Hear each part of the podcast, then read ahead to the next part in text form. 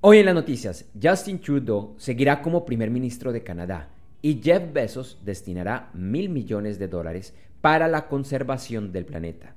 Mi nombre es Andrés J. Gómez y te invito a escuchar los titulares de las principales noticias en el podcast de noticias diarias de Gerentes 360 para el martes 21 de septiembre de 2021.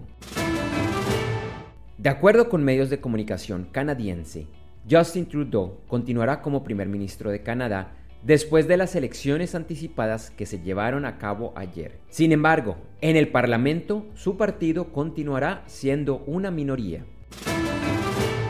A partir del 1 de octubre, los Estados Unidos aumentarán a 125 mil el número de refugiados que podrán ingresar al país en un año fiscal.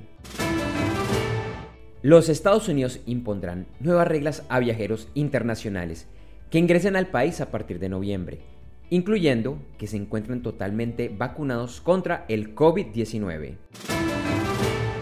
Pfizer informó que su vacuna contra el COVID-19 es altamente efectiva en niños entre los 5 y 11 años y en los próximos días iniciará el proceso de aprobación por parte de las autoridades.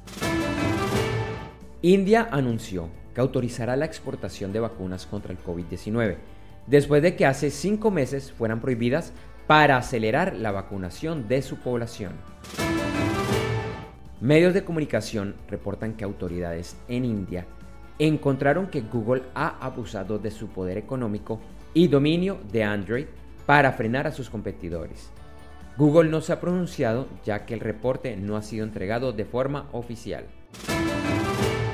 El gobierno chino ha decidido limitar a 40 minutos al día el tiempo que los menores de 14 años pasan utilizando Douyin, la versión china de TikTok. Además, no podrán utilizarla entre las 10 de la noche y las 6 de la mañana. Reguladores europeos han manifestado su preocupación con las gafas inteligentes desarrolladas en conjunto por Facebook y Ray-Ban y que fueron presentadas hace un par de semanas. Su preocupación tiene que ver con el LED que utilizan estas gafas para informar a otras personas que están siendo grabadas y que, para el ente regulador, puede que no sea lo suficientemente grande e indicativo de dicha acción. Hace un año, Jeff Bezos creó el Bezos Earth Fund, que contaría con recursos por 10 mil millones de dólares. Ayer anunció que mil millones de ese fondo irán para la conservación del planeta, en la que se busca proteger al menos el 30% de las tierras y océanos del planeta para 2030, conocido como 30 por 30 y que es un plan liderado por Costa Rica, Inglaterra y Francia. Algunos de los lugares que se beneficiarán con esto son los Andes, la cuenca del Congo y regiones tropicales del Océano Pacífico. El lunes la Comisión de Bolsa y Valores SEC de los Estados Unidos volvió a alertar a inversionistas de los riesgos asociados al invertir en compañías de origen chino. Ayer lunes, los principales mercados accionarios a nivel mundial cerraron con pérdidas.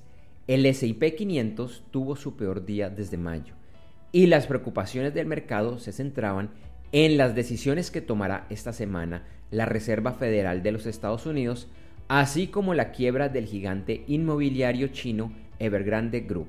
Sin embargo, hoy martes la situación es diferente.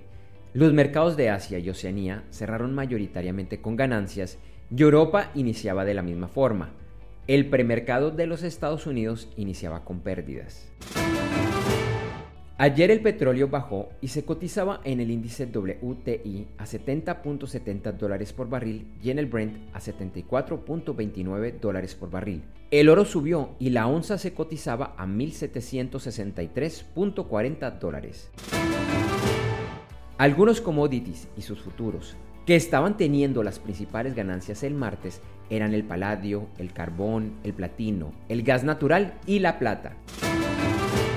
En criptomonedas, el Bitcoin continuó en descenso frente al precio de inicio de jornada del lunes y el martes rondaba los 43.200 dólares.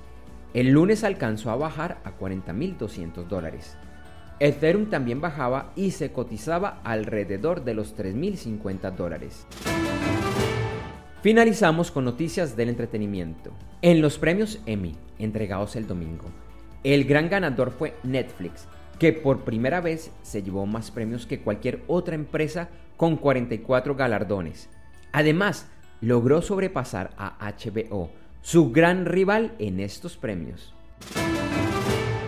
Gracias por escuchar este episodio de Noticias Diarias de Gerentes 360 y te invitamos a que te suscribas en tu directorio favorito de podcast buscándonos como Gerentes 360. También encontrarás este y todos los episodios de Noticias Diarias de Gerentes 360 en nuestra página web www.gerentes360.com. Te recordamos que Noticias Diarias de Gerentes 360 se publica de lunes a viernes en horas de la madrugada de América y es un corto podcast con los titulares de las principales noticias en el mundo para empresarios, emprendedores, gerentes, CEOs y miembros de la alta y la media gerencia para empezar el día bien informado. Además, todos los lunes, martes si el lunes es festivo o feriado en Colombia, vamos en vivo con nuestro programa principal de Gerentes 360 a las 8 de la mañana hora de Colombia, Ecuador, Panamá y Perú. Este programa es un videoblog de unos 35 a 45 minutos de duración donde además de las noticias contamos con entrevistas,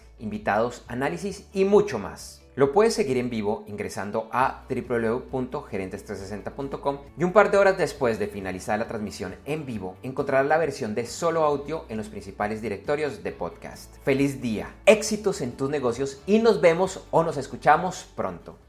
En Noticias Diarias de Gerentes 360, agradecemos el apoyo de nuestro auspiciador Clases.vip y su Masterclass VIP gratuita de e-commerce exitoso. Recuerda que te puedes inscribir en www.internetconresultados.com para llevar tu e-commerce a un nuevo y más alto nivel. Eso sí, una advertencia. Esta clase es para empresarios, emprendedores y miembros de la alta gerencia, en la que se compartirán secretos que harán cambiar la forma como piensas el comercio electrónico de tu organización. No esperes más y separa ya tu cupo ingresando a www.internetconresultados.com.